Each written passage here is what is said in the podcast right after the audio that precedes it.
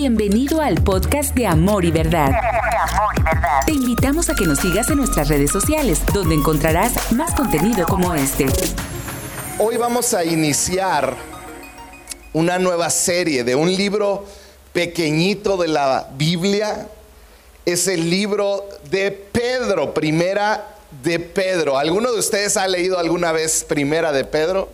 Levanten su mano. Si no, yo te recomiendo que durante las siguientes cuatro semanas le des varias leídas, porque yo creo que Dios te va a hablar. Es un libro increíble. Así que hoy iniciamos esta nueva miniserie de cuatro semanas acerca del libro de Primera de Pedro. Y lo primero que te voy a decir es, adivina quién lo escribió. Se me hace que Pedro, ¿verdad? Entonces ya sabes algo nuevo de Primera de Pedro, lo escribió Pedro. Pedro lo escribió a un grupo de pequeñas iglesias que estaban en unas ciudades en lo que hoy conforma o lo que hoy es Turquía. Ahí eh, en el capítulo 1, los primeros versículos, Pedro menciona estas cuatro ciudades y si tú las colorearas en un mapa el día de hoy, te darías cuenta que es el área de Turquía. Es una carta que tiene mucha relevancia, más a la iglesia de hoy en día. Y déjame, te trato de platicar lo que sucedía en esa área de, de la tierra en ese tiempo y por qué Pedro les escribe esta carta de primera de Pedro. En ese tiempo la iglesia estaba enfrentando mucha, mucha oposición. Había aquellos que querían quitarle validez, relevancia, profundidad al Evangelio de Cristo. Y las iglesias eran atacadas, a lo mejor no de una manera violenta, física, pero sí estaban siendo atacado el mensaje del Evangelio. Estaba siendo atacado la validez del mensaje del Evangelio de Cristo. Estaba siendo atacada la relevancia del mensaje de Jesús. Y si yo me ponía a analizar lo que sucedía en ese tiempo y lo que sucede el día de hoy, y honestamente es básicamente lo que estamos viendo en esta generación. Hoy en día yo no creo que a nadie de nosotros nos hayan golpeado por ser cristianos físicamente. Por lo menos en esta área del mundo no hay un ataque físico en contra del Evangelio, por lo menos no es muy evidente. Pero sabes, todos los días hay un ataque descarado hacia la validez del Evangelio. Todos los días hoy en la, eh, eh, se, se pone a juicio el mensaje de la palabra de Dios. Y se menciona es que es un mensaje que no es actual, que no es para este tiempo. Si tú le dices a alguien es que la Biblia dice, te van a decir, bueno, es que tú estás hablando de un libro que ya no es válido, ya no es actual, ya no es relevante para este tiempo. Diariamente, y hoy en día hay ah, filósofos y personas que están en las redes atacando o tratando de quitarle valor al Evangelio. ¿Y cómo me doy cuenta? Porque cada día para los jovencitos es más difícil caminar en el cristianismo. Muchos de ellos prefieren no decir que son cristianos. ¿Por qué? Porque si eres cristiano te toman como que vas contrario a la corriente de este mundo. Entonces de alguna manera es un ataque al cristianismo. Y por eso es bien relevante lo que vamos a aprender acerca de Pedro, de esta primer carta de Pedro. Es triste, pero hoy te respetan más por, por defender diferentes maneras de pensar o estilos de vida que por tener fe en Jesús. Hoy el, ahorita antes, precisamente antes de venir aquí a hablar con ustedes, me salió una noticia de cómo un jugador de un equipo muy famoso de fútbol de, de Francia, del PSG, se negó a jugar porque en el uniforme tenían que promocionar la bandera LGTB y todos los demás que no me sé. Y este jugador dijo, yo no. Y tú puedes ver en los comentarios cómo se le ataca a esta persona por simplemente no seguir lo que otros siguen. Yo quisiera ver qué pasaría si un equipo dijera, bueno, ahora eh, todos van a traer una cruz o van a hacer algo cristiano. Yo creo que mucha gente dirían, es que eso es intolerancia. Eso es una falta de respeto para los que creen diferente. No sé si te puedes dar cuenta, pero hoy se mide con una distinta medida al que sigue la cultura de este tiempo y al que decide seguir a Cristo. Y ambos deben de tener respeto en nuestra sociedad. Nosotros como cristianos no podemos atacar a los que tienen un estilo de vida distinto. Lo hemos lo he estado hablando estas últimas semanas. Pero tenemos que reconocer que sí hay un ataque y que al que sigue a Jesús se le tacha de intolerante, de cerrado, de retrógrada, de que viven en otro siglo. Y es algo que tenemos que comenzar a abrir los ojos y empezar a orar al respecto. Una persona muy famosa llamado Richard Dawkins, él es una persona de estas que no creen en, en Dios, y él escribió un libro que se llama El espejismo de Dios. Y él tiene una frase que ahí va a aparecer, no sé si me la ponen por favor. Dice, si padres cristianos enseñan a sus hijos verdades bíblicas como si fueran verdaderas, o sea, si tú le dijes a tu hijo, lo que dice la Biblia es verdad, él dijo, es lo equivalente a abuso infantil. ¿Por qué? Porque según él estás imponiendo una verdad a la cual él debe de llegar por sí mismo. Esta es la clase de ideologías que nos demos cuenta o no están emergiendo a lo largo de todo el mundo y en nuestra sociedad. Hoy en día hay un verdadero ataque a las verdades enseñadas por Jesús y los apóstoles. Y como te decía hace unos segundos, hoy el vivir como cristianos se vuelve complicado. Aún más ir en contra de la corriente. ¿Por qué? Porque la maldad en el mundo se ha multiplicado. Y yo quiero tratar de expresarte el día de hoy cómo Pedro le escribe esta carta a estas iglesias y les trata de decir, hay una manera de enfrentar todo esto que está viniendo en contra de la iglesia. Y yo te quiero preguntar, ¿estás listo para lo que viene? Permítanme, estoy teniendo aquí problemas con mi computadora.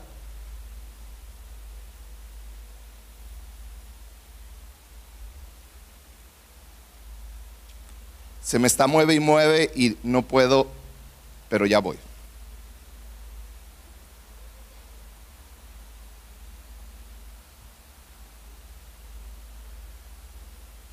Ahora sí, ¿estás listo para lo que viene contra ti como seguidor de Jesús? Y esa es una pregunta que tenemos que hacernos. Porque hoy en día ya no basta el simplemente decir, bueno, yo sigo a Jesús y no pasa nada. Pero la pregunta es, ¿estás preparado para responder cuando alguien viene a ti? ¿Estás preparado para pararte firme ante tu jefe cuando te pida hacer algo incorrecto? ¿Estás preparado para decirle, no puedo participar de esto porque es incorrecto? Recuerdo en mi primer trabajo, recién graduado de la universidad, apenas me iba a casar, faltaba un año para casarme. Y recuerdo que estoy ahí en la oficina y me agarran los muchachos que eran de mi departamento y me dicen, ahora sí te vamos a dar tu bienvenida al departamento. Y me dicen, háblale a tu novia y dile que no vas a llegar, que hoy no la vas a ver, porque te vamos a llevar con unas chicas. Así me dijeron. Y yo me acuerdo que me paré y les dije, no. Y me empezaron a decir de todo. ¿Por qué? Porque yo me paré y les dije, yo no voy a esos lugares. Y me decían, ¿por qué? Y yo en, cierto momento dudé, digo, si les digo que soy cristiano, me van a atacar por ser cristiano. Y empecé diciéndoles que no quiero lastimar a, a, mi futura esposa. Ay, ni se va a dar cuenta. Y por último les dije, pero Dios sí se da cuenta y no lo quiero ofender a Él. Y luego me dijeron, uy, uy, ¿a poco eres de esos? Me dice. Yo les dije, sí, sí, soy de esos. Y ya se hizo el cotorreo y cada vez que ellos se iban me decían, nomás que no oiga el cristiano, me decían, porque luego le quitamos su santidad. Y yo duré siete años en ese ambiente. La pregunta es, ¿estás capacitado, estás preparado para pararte firme cuando tu jefe te diga, participa en esto que es ilegal y decirle, no puedo participar? ¿Estás preparado para pararte firme con tus amigos cuando te pidan participar en actos normales para ellos, pero contrario a las enseñanzas de Jesús? La pregunta es, ¿estás preparado para presentarte delante de ellos con la esperanza intacta en lo que crees? Y esto es lo que Pedro trató de decirles a estas iglesias. Porque quiero decirte que no podemos reaccionar tibiamente cuando recibamos ataques. Pedro nos dejó las siguientes instrucciones. No de cómo responder odio con odio. Porque para mí hubiera sido muy fácil decirles, bueno, cuando tu esposa te deje, te vas a acordar de mí. Ah, pero cuando te vaya mal, vas a venir aquí llorando y me vas a pedir un consejo. Porque como iglesia, cuando recibimos ataque o, ponte en tu contexto de las redes, ¿qué haces cuando recibes ataque por tus creencias? ¿Atacamos de regreso? ¿O qué es lo que hacemos? Jesús nos dijo, ama a tus enemigos y ora por ellos. ¿Por qué? Porque no hay respuesta más poderosa que el amor. No se trata de agredir a las personas en las redes, se trata de amarlos. Así que hoy más que nunca tú y yo debemos de estar seguros. Y fíjate bien esto, conocer la esperanza que tenemos como seguidores de Jesús. Las siguientes semanas vamos a ver cuatro cualidades que debemos de entender, de entender claramente en nuestra mente y nuestro corazón para enfrentar la cultura actual. Y las cuatro son, si me las ponen aquí, son la perseverancia, el honor, la integridad y la esperanza. Hoy quiero iniciar hablándote acerca de la esperanza. Vamos a hablar de la esperanza. Primero de Pedro 1, versículo 1 y 2. Pedro escribe así, yo Pedro, apóstol de Cristo, escribo esta carta a los elegidos por Dios que viven como extranjeros en las provincias de Ponto, Galacia, Capadocia, Asia y Bitinia, lo que hoy te digo que es Turquía. Fíjate cómo les llama, los elegidos por Dios para vivir en el extranjero. Qué curiosa manera de llamarles. Versículo 2 dice, Dios Padre los conocía Dios Padre los conocía y los eligió desde hace mucho tiempo y su espíritu los ha hecho santos. Como resultado ustedes lo obedecieron y fueron limpiados por la sangre de Jesucristo. Que Dios les conceda cada vez más gracia y paz. Tú que me estás escuchando fuiste elegido por Dios. Por eso estás aquí. Él te conoció y dice Pedro, Él te eligió. Y podemos ver cómo Pedro aquí les deja bien claro, Dios te escogió, Dios Jesús te salvó y ahora te llenó el, del Espíritu Santo que mora dentro de ti, entonces a ti te da la capacidad de poder vivir distinto, de poder vivir una vida distinta. Dios te escogió, Jesús te salvó y el Espíritu Santo mora dentro de ti. Sé que muchos aquí, de los que hoy me están escuchando, aquí presentes o en línea, están pasando por situaciones o momentos difíciles. Sé que muchos de aquí quizá están enfrentando momentos de dolor, momentos de tristeza, momentos de incertidumbre, momentos difíciles donde quizá están siendo rechazados, quizá están siendo lastimados, quizá están pasando una enfermedad. Hoy yo te puedo decir algo con toda seguridad. A ti que le has preguntado por qué. ¿Por qué estoy pasando por esto? ¿Por qué no oigo tu voz? ¿Por qué no me respondes? ¿Qué es lo que está pasando? Lo que hoy yo te puedo decir claramente es lo que Pedro le dijo a los miembros de esta iglesia. Él te conoció, Él te eligió, el Padre te eligió. Él te va a dar gracia. Lo que es gracia es fuerza. Y dice la, pónganme el final del versículo anterior, te va a dar gracia y paz que tú necesitas para atravesar cualquier situación que el día de hoy estés atravesando. Él te quiere llenar de gracia y de paz. ¿Cómo?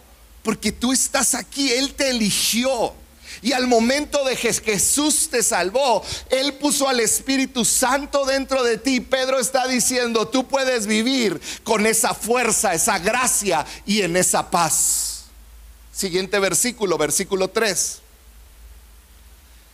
Dice, alabado sea Dios, Padre de nuestro Señor Jesucristo y dice unas palabras increíbles. Dice, por su gran misericordia nos ha hecho nacer de nuevo mediante la resurrección de Cristo para que tengamos una esperanza viva. Yo quiero que por un momento consideres este versículo. Él te dio una nueva vida a través de la resurrección de Jesucristo. Y el resultado de esa nueva vida que Él te da por la resurrección de Cristo es una esperanza viva. Lo cual me llama mucho la atención porque le tuvo que poner un adjetivo después, una esperanza viva.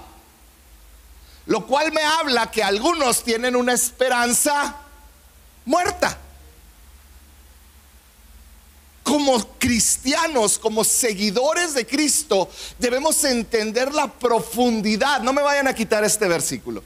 La profundidad de ese versículo. Tú que has entregado tu vida a Cristo, tienes una esperanza viva, no porque te portas bien, no porque haces lo correcto, no porque oras mucho, no porque lees toda la Biblia o porque todos los días tienes súper disciplinado. Tú tienes una esperanza viva por la resurrección de Jesucristo. Esa es la base de nuestra del evangelio. Esa es la base de nuestra de lo que creemos. El hecho de que Cristo vive y está sentado a la diestra del Padre es lo que nos hace tener esperanza. ¿Qué quiere decir esto? Que quizá hoy te va de la patada. ¿Cuántos les va? No, no es cierto, no levanten la mano. Quizá dices, es que estoy en la peor etapa de mi vida. Quizá dices, es que estoy hundido. Hoy yo quiero que el Espíritu Santo pueda abrir tus ojos a lo largo de lo que queda de esta plática y que puedas entender que ninguna de tus circunstancias determina tu esperanza que tú tienes una esperanza viva, sólida, cimentada no en nada humano o en nada que pudiera ser cualquier hombre o cualquier cosa que tú te pudieras ganar. Tu esperanza está cimentada en que Él, la muerte, no pudo vencer a Cristo y Él resucitó. Que Él vive y está sentado a la diestra del Padre. ¿Sabías que está demostrado que personas enfermas que tienen esperanza tienen un porcentaje de posibilidad de sobrevivir mucho mayor a aquellas que no tienen esperanza? Hace unas eh, semanas hemos estado orando por el papá de una mujer de aquí de la iglesia, ella se llama Lucía. Y él fue intubado y los médicos no le daban esperanza. Pero me dice, mi papá cree en el Señor. Y yo por dentro había una esperanza viva en él. Que los médicos no podían explicarse cómo es que día a día, a pesar de su edad y del problema de enfermedad tan fuerte que traía, iba mejorando. Porque las personas que tienen una esperanza es más probable que triunfen. ¿Sabías que también está comprobado que atletas que tienen la esperanza de ganar es más probable que ganen? ¿Cuántos les gusta el deporte o hacen deporte? Levanten la mano. No voy a ver a sus panzas, no se preocupen. Dije que les guste. O son como yo, que yo jugaba pero me lastimé la rodilla y no pude llegar al profesionalismo. Pero cierto o falso que cuando tú llegas pensando que van a ganar, es más probable que ganes. Porque tienes esperanza. La esperanza es un motor que, válgame, algo le está pasando a mi computadora.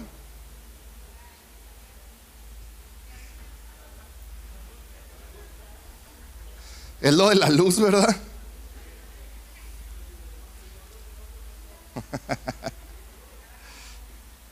Válgame. Espérenme. Aquí está ya. Tener esperanza hace una gran diferencia. El gran problema es que hemos convertido la palabra esperanza en un verbo. Soy muy malo en la gramática, pero voy a tratar de explicarte esto. Hemos convertido la palabra esperanza en un verbo. ¿Qué es lo que decimos? Yo espero un día casarme. Te veo muy pocas posibilidades.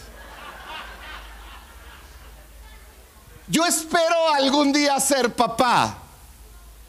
Yo espero poder conquistarla. Yo espero no llegar tarde, pero ya vas tarde. Yo, saludos. Espero, todos los estudiantes, ¿cuándo están mis estudiantes? Yo espero pasar este examen. La otra vez Coco llega y me dice, ay, espero pasar este examen. Digo, no, no esperes, estudia, ¿verdad? Hemos convertido el verbo, la palabra esperanza en un verbo donde yo espero. ¿Quién está esperando? ¿En qué está basada mi esperanza? En algo que yo creo, en algo que yo siento, en algo que yo quiero que pase. Si te fijas bien, la palabra espero se utiliza más y es más probable que el resultado sea una derrota. Cuando tú dices espero esto o espero que este año, este mundial, la selección gane, hay un rastro de derrota en la palabra espero, ¿cierto o falso? Tú estás diciendo, pues la verdad no creo que el arme, pero espero. Y luego decimos, la esperanza es lo último que muere. Hasta espirituales nos ponemos, ¿verdad? Pero estamos convirtiendo la palabra esperanza en algo personal, en un verbo en el cual, de acuerdo a mi esfuerzo o a mi sentir, yo puedo hacer o no que suceda. La palabra esperanza usada como verbo es débil. ¿Por qué? Porque depende de ti. Pero hace un gran cambio y una gran diferencia cuando cambias de verbo a sustantivo, como dijo Arjona. Jesús es verbo, no sustantivo. Hace una gran palabra. Cuando estaba estudiándolo me dio risa. Pero es verdad. Cuando cambias la palabra esperanza de un verbo donde dices yo espero a yo tengo esperanza, cambia el contexto completamente. Porque el yo espero está basado en algo que nace de mí, pero el yo tengo esperanza nace de algo que está fuera de mi alcance. Algo en lo cual yo creo, algo en lo cual yo tengo fe. Algo que va más allá de mi entendimiento. Yo tengo esperanza de que un día voy a estar con Él. La esperanza de un día estar con Él no depende de nada que yo hago, depende de todo lo que Él ya hizo por mí. El yo tengo esperanza tiene una fuerza mucho más grande que el decir yo espero. Esperanza como sustantivo no está dependiendo de tu capacidad, está descansando en la capacidad y habilidad y poder de alguien más o de algo más. Cuando tú te subes al carro, yo puedo decir cuando me subo a mi carro, yo tengo esperanza de que este vehículo me va a llevar hasta mi casa. Mi esperanza no está basada en algo que yo espero, está basada en que sé que ese carro me ha llevado muchas veces a mi casa. Y que fue construido para eso, y que tiene gasolina, y que lo he cuidado. Yo tengo esperanza. ¿Qué pasa cuando el cristiano deja de esperar las cosas como si fuera un arte de magia o algo que me gano y empiezo a ver de qué depende mi vida? Mi esperanza cambia y mi actitud cambia cuando yo entiendo que todo lo que soy y lo que voy a hacer no depende de algo de mí, sino depende de Cristo que ya hizo todo por mí y ahora yo puedo caminar. Por eso Pedro dijo, tenemos por medio de la resurrección de Cristo una esperanza viva. Tenemos una esperanza viva como cristianos no esperamos, como cristianos tenemos esperanza. Tenemos esperanza. Leí una frase que me encantó y espero que la, porque batallé para, para que entrara. La, la frase es esta, tu esperanza llega tan alto como la profundidad de su cimiento. Te voy a decir cómo originalmente hasta dije amén y, lloré poquito y todo. Dije, sí, Señor. Yo dije, tu esperanza llega tan alto como, como la profundidad de tu cimiento. Y luego, luego pensé, es que mientras más leo la palabra, más grande es mi cimiento. Mientras más oro, más profundo es mi cimiento. Y no me, no me malentiendas. Pero cuando yo pienso que es mi cimiento, yo espero. Pero esta frase dice, tu esperanza llega tan alto como la profundidad de su cimiento. Y te voy a decir cuál es el cimiento de nuestra esperanza. Que Cristo resucitó de los muertos. Su cimiento no soy yo, es Él. Estaba diciendo, tú puedes tener esperanza aunque te ataquen, aunque te esté yendo mal, aunque estés en el lecho de muerte, porque tu esperanza es viva. Y no tiene nada que ver contigo, tiene que ver con el cimiento de esa esperanza. Y Pedro está diciendo, el cimiento de esa esperanza es que Jesucristo resucitó, que la muerte no pudo detenerlo. Pónganme de nuevo el versículo 3. Por eso Pedro escribe, alabado sea Dios, Padre de nuestro Señor Jesucristo. Por su gran misericordia nos ha hecho nacer de nuevo mediante la resurrección de Jesucristo. ¿Para qué? Para que tengamos una esperanza viva. Pedro sentó nuestra esperanza en la resurrección de Jesús. Tu esperanza está cimentada en la base más fuerte y profunda que existe, su resurrección.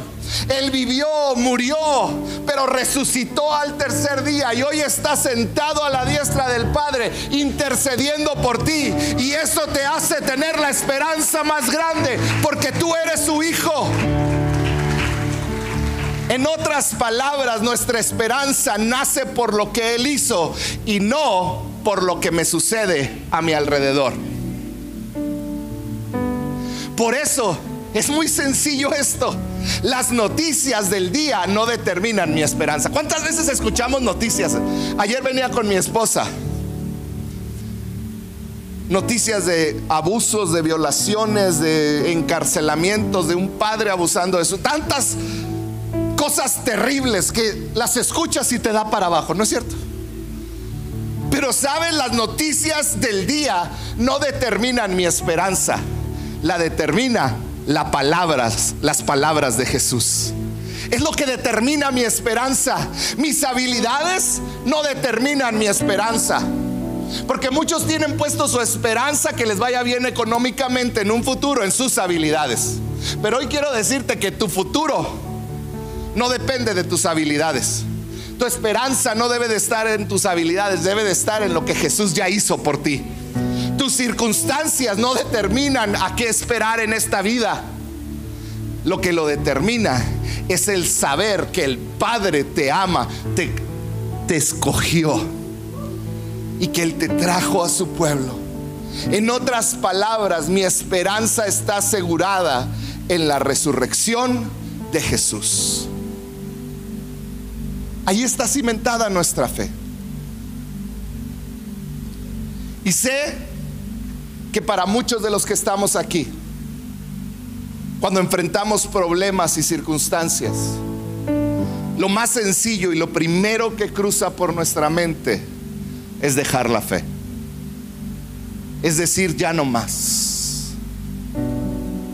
A veces enfrentar las preguntas, las burlas, el rechazo, el decir no a ciertos placeres que el mundo ofrece, pareciera que es lo más fácil. Pero me encantan las palabras del apóstol Pedro. Cuando Jesús predica uno de esos sermones controversiales y dice la Biblia que empezaron a irse, dicen los evangelios, que empezó la gente a irse y voltea a Jesús con sus discípulos y les dice, que ustedes también me van a dejar. Y Pedro en un momento de inspiración de esos que él tenía por el Espíritu Santo, voltea y le dijo, ¿a dónde iré? Si solo tú tienes palabras de vida eterna. ¿A dónde iré? Yo sé que a veces parece más sencillo huir y dejar el Evangelio, dejar de creer, dejar de venir a una iglesia, dejar de enfrentarte a las situaciones que te enfrentan y que te recuerdan el dolor que viviste. Pero hoy yo te quiero preguntar a dónde irás. Si solamente en Él se encuentran las palabras de vida eterna. Cada vez yo me pregunto, ¿a dónde iría sin ti? He enfrentado momentos en mi cristianismo muy difíciles. Y vez tras vez llego a esta pregunta, ¿a dónde iría sin ti? Yo quiero preguntarte a dónde irías lejos de Él. ¿A poco hay alguien que murió por ti? ¿Hay alguien que está sentado a la diestra del Padre intercediendo por ti? ¿Hay alguien más que venció la muerte? ¿Hay alguien más que resucitó? No hay nadie. Y si no hay nadie, ¿a dónde más ir? Si que en Él lo tienes todo. Podrá haber problemas en este mundo, podrán rechazarte, podrán rechazar a la iglesia, podrán hablar mal de ti, pero en Él tenemos una esperanza viva, cimentada en la verdad y la fuerza más grande que lo levantó de los muertos y que por medio de esa resurrección Él venció a la muerte. Sabes, yo no tengo a dónde ir, no tengo más a dónde ir y hace tiempo yo tomé una decisión, por vida o por muerte, yo te voy a seguir. Y es momento de que como seguidores de Cristo entendamos esto. A veces el mundo nos, muestra placeres, nos presenta dinero, nos presentan gustos, nos presentan tantas cosas que nos atraen porque somos humanos. Pero yo hoy quiero que reconsideres si realmente eso va a traer una esperanza viva. Es tiempo de enfocar nuestra mirada. Pedro sigue hablando, versículo 4. Después de decir esto, dice, y tenemos una herencia que no tiene precio. Una herencia que está reservada en el cielo para ustedes, pura y sin mancha, que no puede cambiar ni deteriorarse.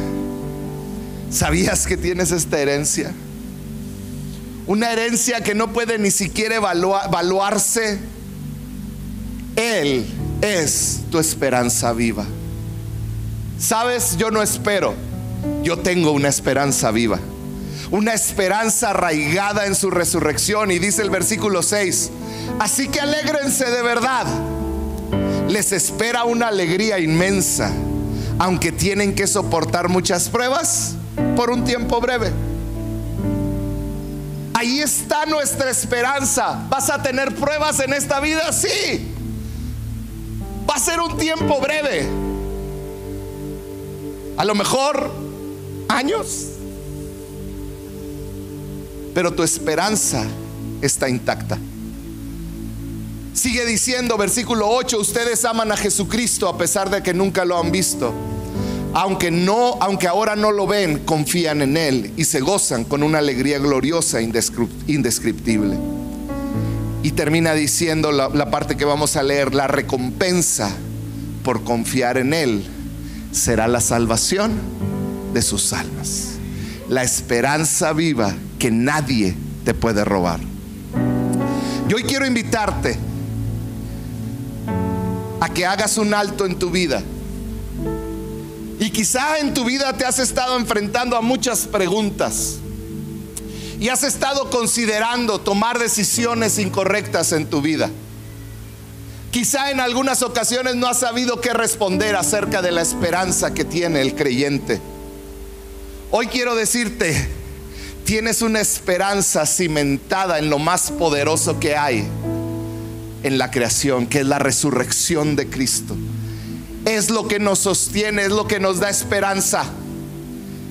Y tú puedes ser feliz, tú puedes tener una vida a pesar de que tengas problemas, situaciones y dolores. ¿Por qué? Porque tienes una esperanza viva. Así que yo te quiero invitar a que te detengas y a que te agarres de esa esperanza.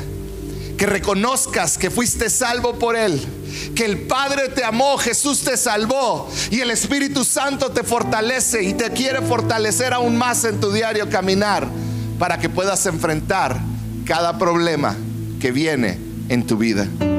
Porque como cristiano, yo tengo una esperanza viva. ¿Por qué no cierras un momento tus ojos?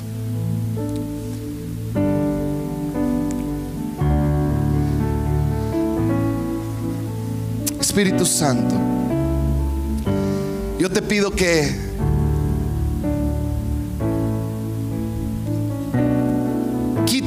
todo aquello que he estado haciendo dudar a tus hijos. Padre, que ellos puedan verte aún en medio de las circunstancias difíciles, aún en medio del dolor, aún en medio de todo aquello que viene en su contra. Padre, yo te pido que cada uno de tus hijos y de tus hijas puedan disfrutar de su vida en esta tierra sabiendo que a pesar de las circunstancias, ellos tienen una esperanza viva, una esperanza real, una esperanza que dará fruto.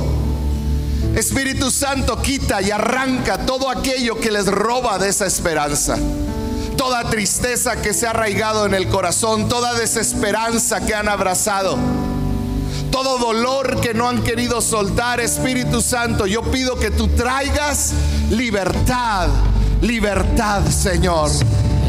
Espíritu Santo. ¿Por qué no te pones de pie y terminamos? Las cadenas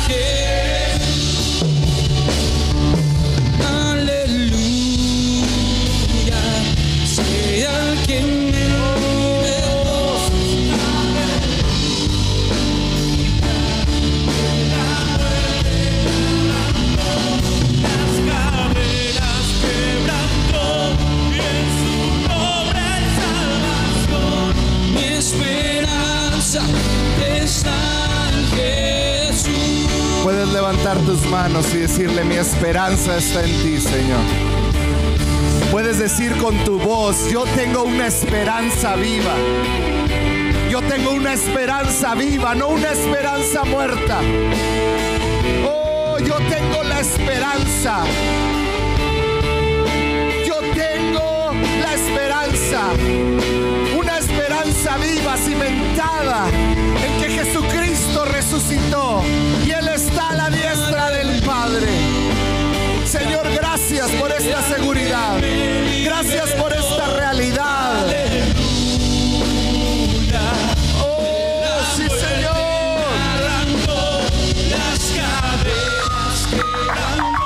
Gracias por escuchar este podcast. Nos encantaría que fueras parte de esta gran familia. Para mayor información, búscanos en Facebook como CC Amor y Verdad.